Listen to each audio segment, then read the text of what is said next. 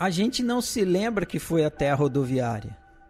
Escolheu o destino, comprou a passagem e entrou no ônibus.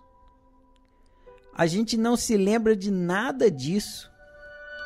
Quando a gente se dá conta da gente, a gente já é gente. Mais um na contagem regressiva do tempo.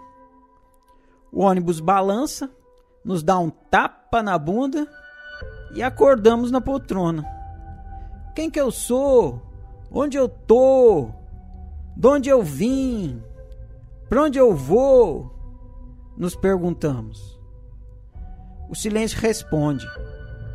O silêncio é a resposta constante que está sempre antes e depois da pergunta.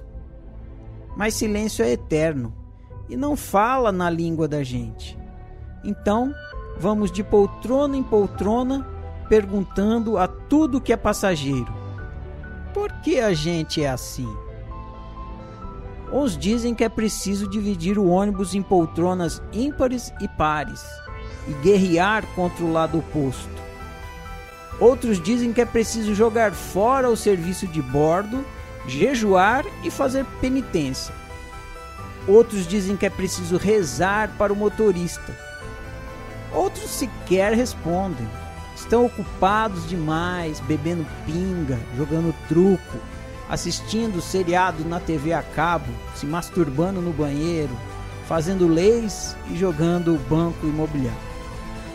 E o ônibus continua balançando.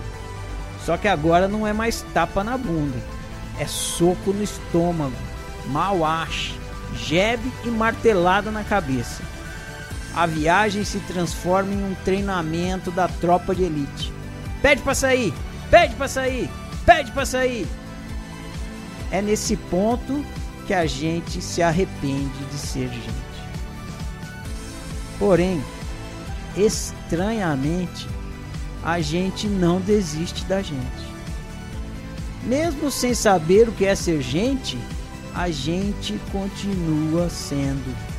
É nesse ponto que a gente finalmente entende que a gente é a resposta.